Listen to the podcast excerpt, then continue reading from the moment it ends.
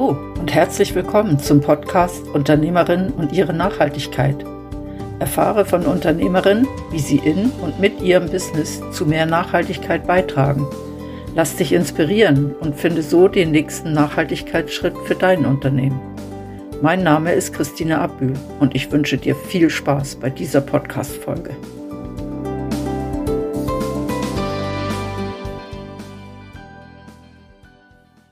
Die 25. Folge von meinem Podcast fällt in die gleiche Zeit wie die Berner Nachhaltigkeitstage. Deswegen habe ich mir überlegt, dass ich mich einmal mit zwei Frauen unterhalte, die keine Unternehmerin sind, aber etwas sehr Nachhaltiges machen und sich sehr stark engagieren. Es sind die Koordinatoren von Fashion Revolution in Bern. Osina Haslebacher und Evelyn Horisberger engagieren sich schon seit einiger Zeit für diese Organisation und haben viel Spannendes zu erzählen. Viel Spannendes, viel Nachhaltiges. Hör rein, es wird spannend. Heute sitze ich im Second-Hand-Laden mit zwei wunderbaren Frauen, die sich für Fashion Revolution engagieren und für den Bereich oder die Sektion Bern zuständig sind. Und Fashion Revolution hat auf der Webpage stehen, dass sie die Art und Weise, wie Bekleidung hergestellt, gekauft und benutzt wird, revolutionieren wollen. Wenn jetzt eine Fee kommen würde und einmal mit dem Finger schnippt und dann ist die Modewelt genau so, wie ihr sie gerne hättet, wie würde die dann aussehen? Grundsätzlich würden wir alle viel ausgewählter konsumieren. Tendenziell weniger, aber vor allem mehr darauf achten, dass die Qualität hochwertig ist, dass Sachen langlebig sind, dass man lange Freude daran hat und dass äh, niemand darunter leidet, dass wir weniger produzieren und durch das das für die Umwelt und für ähm, die sozialen Aspekte der Modeindustrie förderlich ist. Ja, also ich denke genau das und ich würde vielleicht noch ergänzen, dass ähm, mit weniger produzieren, also dass dort sicher auch, dass es nicht nur weniger müsste, sondern dass eben auch die Löhne müssten stimmen, dass die erhöht müssten werden, dass die Arbeitsbedingungen stimmen. Und auf einer anderen, von einer anderen Sichtweise her vielleicht auch einfach allgemein die Wertigkeit von diesem Kleidungsstück, also oder von diesen die wir täglich anlegen, dass das einfach wieder ein bisschen sichtbarer wird, dass das näher an uns hergetragen wird wieder. Ähm, dass es weit transparenter wird, was es braucht. Ähm, für Wissen, für ein Handwerk, ähm, für Ressourcen. Also das fängt an bei der Pflanze, wie sie verarbeitet wird, ähm, bis sie dann, äh, auf dem, vom Feld eigentlich ja, also wieder weiterverarbeitet wird, bis sie gewoben ist, bis sie gefärbt ist, bedruckt, vernäht und ähm, dass das einfach sichtbar gemacht wird, ja. Das bedeutet, dass sich Fashion Revolution wirklich für diese ganze Kette von ähm, dem ersten Samenkorn, der in den Boden kommt, bis das nachher bei mir auf dem Körper ist oder eben nicht mehr, weil es verschlissen ist, diesen ganzen Weg betrachtet oder, oder betrachtet Fashion Revolution nur ein Ausschnitt. Weil entstanden ist das ja durch, als Reaktion auf den Fabrikeinsturz damals im 2013. Mhm. Und in der Fabrik wurden ja Kleider genäht. Also ist ja schon die, die, der ganze erste, das ganze erste Stückchen vom Anbau bis, bis mal was genäht wird, der war ja nicht betroffen in dem Moment. Aber ihr, ihr schaut die ganze Kette an, oder? Oder? Ja, also der Ursprung von Fashion Revolution ist richtig. Das ist in dem Einsturz in Rana Plaza. Ähm, und dort, der Anstoß war eigentlich, gewesen, dass man will, dass KonsumentInnen Transparenz fordern von den Firmen, wo sie ihre Kleider kaufen. Weil das ist halt der erste Anknüpfpunkt, wo die Konsumentenschaft hat, ist eigentlich der Laden, wo sie ihre Kleider über die Theke zahlen. Und äh, die Firma, die die Kleider produzieren, hat dementsprechend auch der grösste Hebel, um hinterher etwas zu verändern. Und es geht aber weiter, das war echt der Anfang von dieser Bewegung mit dem Hashtag Who Made My Clothes, was wirklich darum ist, wer hat Kleider produziert. Und das ist aber dann auch ähm, ausgeweitet worden zu Who Made My Cloth, also who, wer, wer hat den Stoff produziert, wo meine Kleider daraus genäht werden. Und äh, geht dann wirklich zurück bis zum Feld, wo ähm, die Rohstoffe abgebaut werden für die Produktion. Also es hat einen Anknüpfungspunkt gehabt, aber es hat sich ausgeweitet eigentlich auf das ganze Thema. Es hat also Ursprung zuerst mehr in den sozialen Aspekten gehabt, aber Nachhaltigkeit und die soziale, also soziale Nachhaltigkeit und die ökologische Nachhaltigkeit, das ist auch sehr künstlich, das zu trennen, das geht auch Hand in Hand. Und dementsprechend ist das Thema auch sehr schnell ausgeweitet worden auf die ganze ökologische Thematik von Chemikalien, die gebraucht werden für Kleider zu färben, für die zu verarbeiten. Äh, Pestizide, die gebraucht werden, zum Felder spr spritzen und, und so weiter. Also es ist ein wahnsinnig komplexes und breites Thema. Und euch geht es darum, dass wirklich eine, eine, also eine, wie eine Aufklärung stattfindet, dass Firmen auch sagen und transparent machen, wo kommt das eigentlich her, was ich da verkaufe und äh, wie ist das entstanden.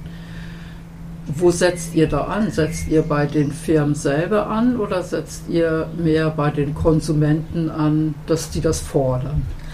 Also eben, die Fashion Revolution ist eine Konsumentinnenbewegung. Das Ziel ist eigentlich, dass die Konsumentinnen die Firmen auffordern, transparent zu machen. Weil die Breite der Konsumentenschaft hat die Macht oder die Möglichkeit, um das zu fordern. Und je mehr es gefordert wird, irgendwann passiert dann auch etwas. Ähm, und dann, dann ist es den Firmen, wenn sie transparent machen wie sie produzieren, unter welchen Umständen und wo, dann sind sie auch selber auch motiviert, etwas an den Umständen von ihrer Produktion zu verbessern, weil es ja niemand darüber reden, was er alles schlecht macht, sondern nur, was er alles gut macht. Das ist dann so die Konsequenz davon. Wenn sie wissen, was sie schlecht machen. Weil die Kette ist ja meistens so lang, dass es gar nicht möglich ist, das überhaupt wirklich Schritt für Schritt eben transparent können wiederzugeben das ist ja wieso eigentlich, glaube ja, die, der schwierigste Teil, das überhaupt in, in der Gesamtheit eigentlich zu erfassen, welche Schritte das da alle beteiligt sind. Ja, also die Lieferkette ist ja sehr lang genau. und sehr undurchsichtig. Genau. Ich habe mal irgendwann so einen Film gesehen, wo es um die Herstellung von einem Billig-T-Shirt ging mit dem Samenkorn angefangen und wie das eigentlich alles über die ganze Welt dreimal sich verteilt hat, so ungefähr. Ähm, was, was für Aktionen macht ihr, um diese auf, also um die Konsumenten dazu zu bringen, dass sie härter fordern, darüber Gewissheit zu bekommen? Also ich glaube, die Aktivität, die man macht, ist eigentlich sehr, sehr breit. Ähm, vor allem gibt es eben gerade im Zusammenhang mit dem Fabrikeinsturz dann im 2013 in Rana Plaza gibt es immer genau um diesen Tag herum gibt's die ganze Fashion Revolution Week. Das ist global. Ähm, wo dann ganz viele Aktivitäten, Workshops, Referate, Konzerte, ähm, Kunstperformances, ähm, Talks stattfinden rund um das ganze Thema nachhaltige Mode.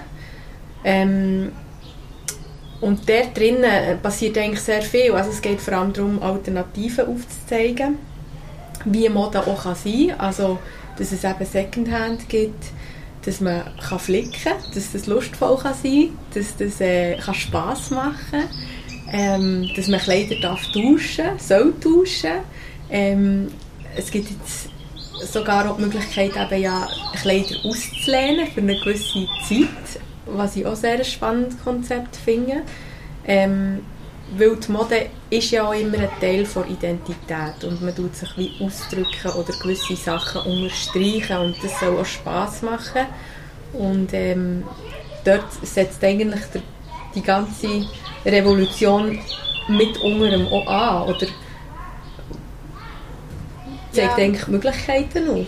Genau, also es geht nicht darum zu sagen, Mode ist schlecht und wir sollen keine Kleider mehr konsumieren, sondern eigentlich, Mode soll Spass machen. Ähm, sie hat aber auch ihren Preis und sollte jeder Mensch, der Mode konsumiert, also eigentlich jeder Mensch, auch wissen, was der Preis ist von den Kleidern, die er trägt und auch sich reflektieren darin, ob das der Preis ist, den er zahlen will. Ähm, in dem, genau. Mhm.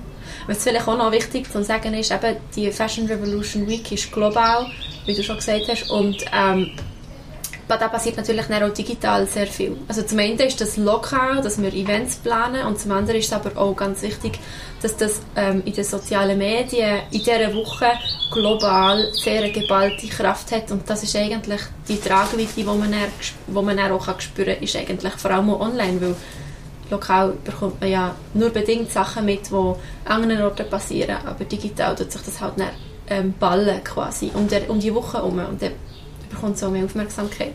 Das ist dort, wo die Bewegung dann auch irgendwo zum Selbstläufer wird und ein bisschen eine gewisse Macht, eine gewisse. Kraft entwickelt. Mhm. Genau. Macht ihr so Veranstaltungen jetzt ihr in Bern nur in dieser Woche oder macht ihr das das ganze Jahr durch oder sagt ihr, nee, wir bereiten uns das ganze Jahr auf diese eine Woche vor? Oder ist so ein bisschen gemischt? Also, also wir bereiten, bereiten uns schon fast das ganze Jahr eigentlich auf die Woche vor, was aber nicht heißt, dass wir sonst nichts machen. Ähm, das ist definitiv der grösste Programmpunkt in unserem äh, Jahr. Ähm, aber es gibt immer wieder äh, andere Kontexte. Letztes Jahr haben wir zum Beispiel hier in Bern im Generationenhaus hat es, äh, äh, ein neues Konzept, eine alternative Wintermerit im Dezember gegeben, wo ähm, das Generationenhaus selber organisiert hat und dort haben wir einen Monat lang einen offenen Kleiderschrank gehabt. Ähm, den haben wir dort aufgestellt, wir haben durch das ein bisschen Sichtbarkeit bekommen, wir haben, also das ist auch gut, hat auch gut funktioniert, mhm, das ist wirklich gut angekommen. Ähm, ist aber natürlich ein anderer Aufwand verglichen zu der Woche, die wir organisieren, die wirklich eine Woche lang bald das Programm war, mhm. jetzt im April. Ähm, dann gibt es zum Beispiel noch den Colorful Friday, ähm, was unsere Art von Gegenbewegung, unsere Gegenbewegung ist eigentlich zum Black Friday. Ähm, der funktioniert bei uns so, dass statt dass es Rabatte gibt, ähm, die Läden, die mitmachen, die wir in unserem Netzwerk haben, 10% von ihrem Umsatz von diesem Tag an eine Organisation, zum Beispiel an uns, aber auch an eine andere Organisation spenden, statt Rabatte zu geben an die Kundschaft, die sie eigentlich den Teil, den sie sonst vielleicht hätten nicht eingenommen, einfach spenden. Genau. Und ihr, ihr also seid ihr beide alleine in Bern oder habt ihr eine ganze Gruppe von Leuten? Oder wäre das das Ziel, dass ihr mal eine große Gruppe von Leuten habt, die euch helfen? Nein, müsst ihr nicht sagen. Ähm, aber geht ihr zu Geschäften hin und schaut, dass die mitmachen bei solchen Aktionen? Also klappert ihr die einzelnen Läden ab oder sagt ihr, nee, wir haben ein Netzwerk und wir arbeiten mit dem Netzwerk, was wir haben? Macht ihr das?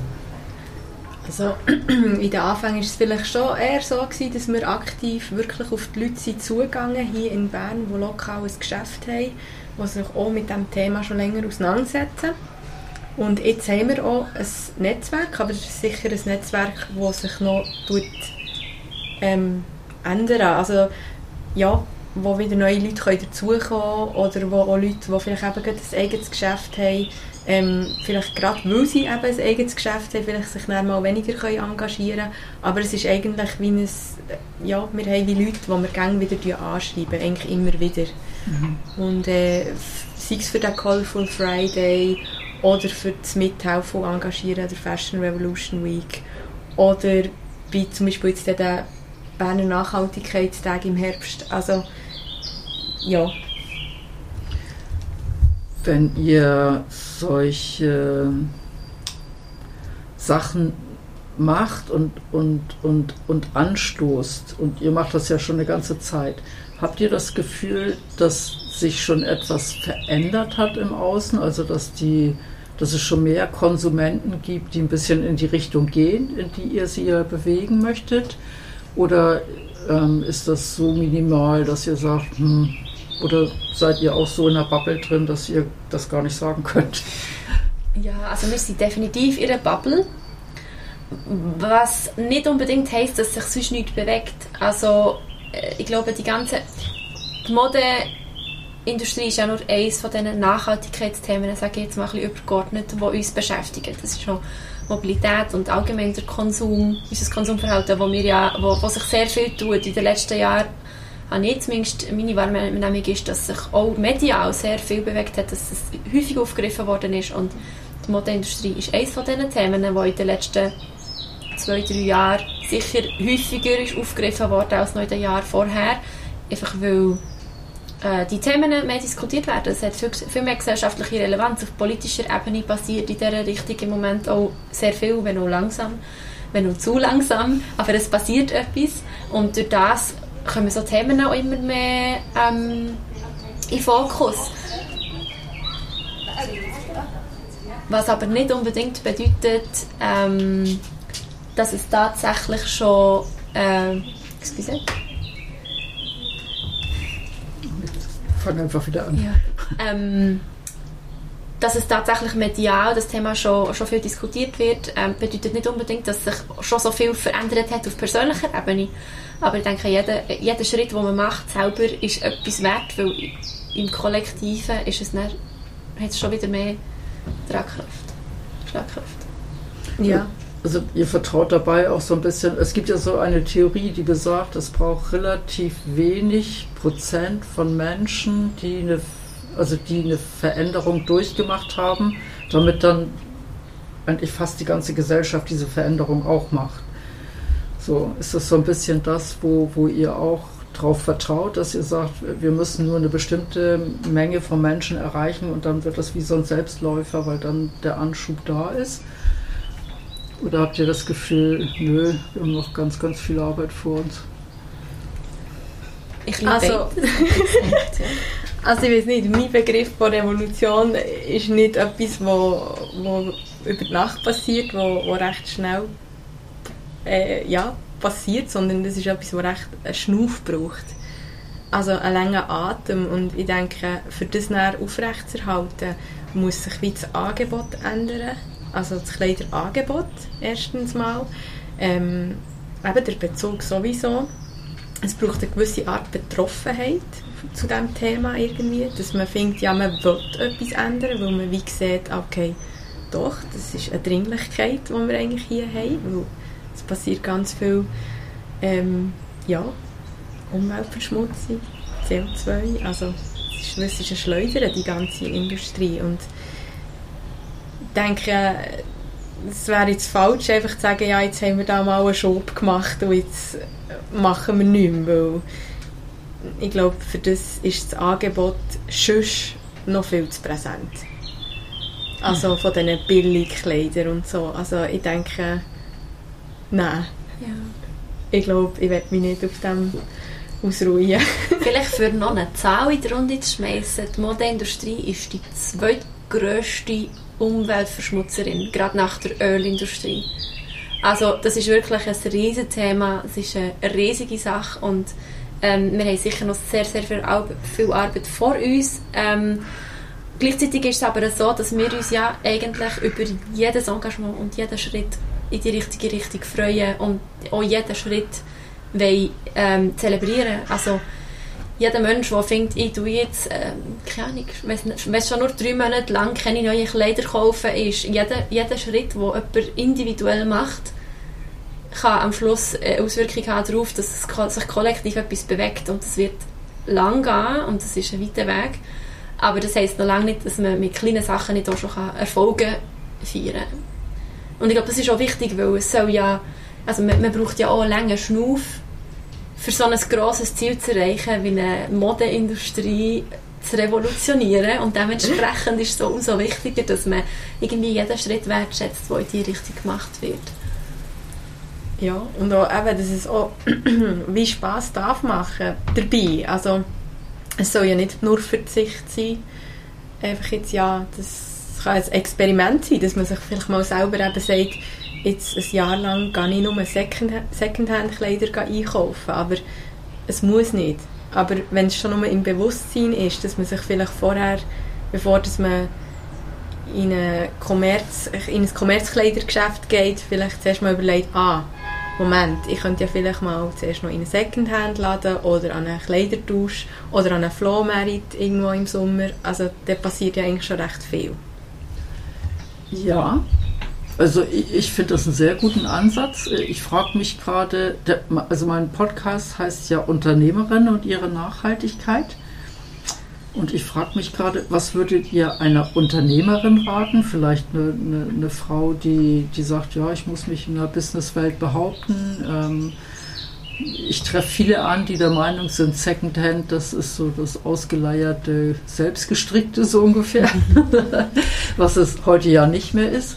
Ähm, Ist das etwas, wo ihr sagt, das ist eigentlich gar kein Problem? Ich kann genauso einen Secondhand-Laden gehen als Unternehmerin, weil es gibt welche, die sind wie Modeboutiquen aufgebaut und wenn ich den Schritt für mich wähle, bevor ich etwas Neues kaufe und im konventionellen Geschäft etwas einkaufen gehe, gucke ich zumindest mal in einem nachhaltigen Geschäft oder in einem Secondhand-Geschäft.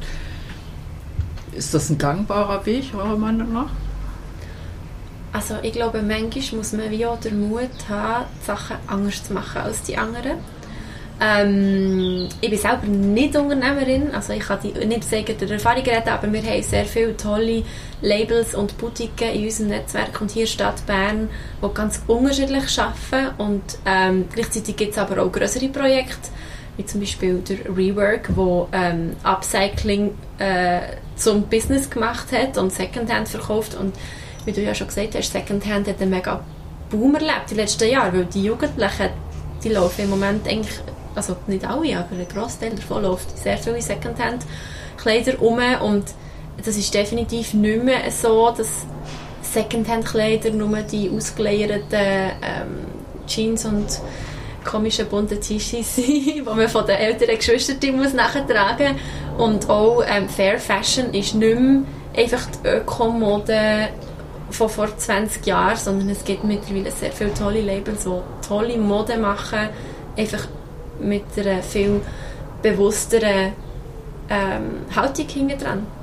Ähm, mit, mit mehr Kontrolle darüber, was sie produzieren, welche Mengen das sie produzieren. Das kann schon nur bedeuten, dass man zum Beispiel nicht mehr vorausproduziert, sondern auf, auf Nachfrage produziert. Es gibt zum Beispiel ähm, Labels, die nur noch also quasi Vorbestellungen aufnehmen und erst dann produzieren, wenn sie genug Abnehmer haben. Ähm, was ich sehr ein spannendes Konzept finde, weil da hat man die Vorinvestition nicht, sondern nur eigentlich zuerst Bestellung aufnehmen und dann produzieren. Und das ist aber halt ein anderes Tempo, als was wir uns gewöhnt sind als Konsumentinnen. Und da muss man genau. sich auch umgewöhnen.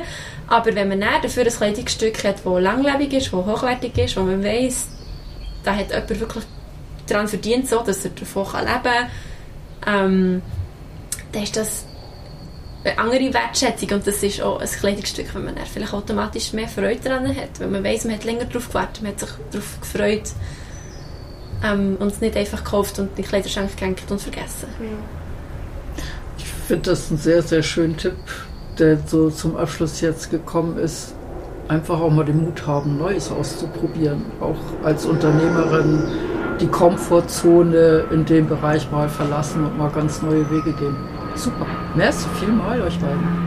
Bitte, merci. An dieser Folge hat mir besonders gefallen, dass die beiden betonen, dass Mode etwas Tolles ist. Dass wir uns damit ausdrücken können und dass wir nicht verzichten sollen, sondern einfach anders. Danke, dass du diese Podcast-Folge von Urpunkt gehört hast. Mein Name ist Christine Abbühl und ich begleite Menschen und Unternehmen auf ihrem Weg zu mehr Nachhaltigkeit. Wenn dir der Podcast Unternehmerinnen und ihre Nachhaltigkeit gefällt, würde ich mich freuen, wenn du ihn abonnierst. In diesem Sinne, tschüss, bis zum nächsten Mal.